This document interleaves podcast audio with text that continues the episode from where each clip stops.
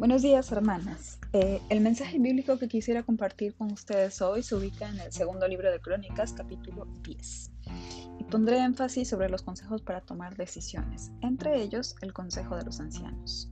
Les pido que lean el capítulo con calma. Yo no voy a hacer una gran exégesis, más bien pretendo extraer un mensaje sencillo del capítulo.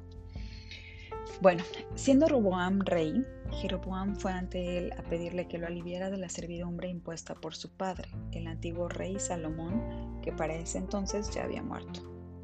Jeroboam quería que Roboam le quitara algo del pesado yugo antes impuesto tanto a él como a todo Israel, al pueblo.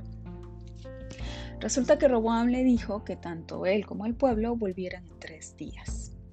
Nosotros sabemos que pediría consejo, Digamos que esa fue una buena decisión, aunque no podemos calificarla del todo antes de saber lo que sigue. Por lo pronto, ahí están las primeras lecciones. Tomar nuestro tiempo, no apresurarnos y tener la intención de pedir consejo. Hago énfasis en esto. No estamos obligadas a tener la palabra precisa desde el primer momento todo el tiempo y por supuesto seremos sabias en la medida en que pidamos consejo también.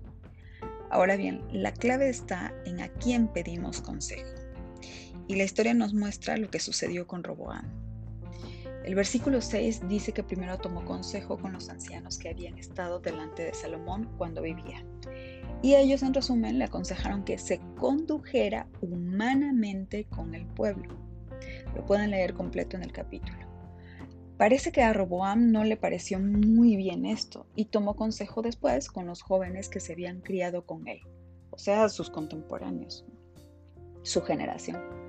Los jóvenes le contestaron que añadiera yugo.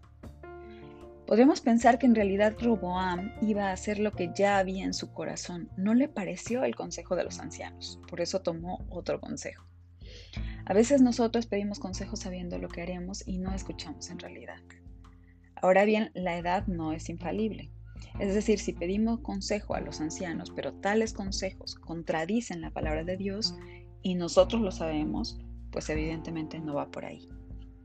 En síntesis, ante las situaciones que demandan decisiones de nuestra parte, no tenemos que apresurarnos. Debemos tomar nuestro tiempo, poner todo en oración y además podemos pedir consejo y de nuevo tomar nuestro tiempo, escuchar y orar una vez más. El resto del relato bíblico es muy interesante y tuvo fuertes repercusiones. Las invito a que lo lean con calma. Que el Señor bendiga su viernes.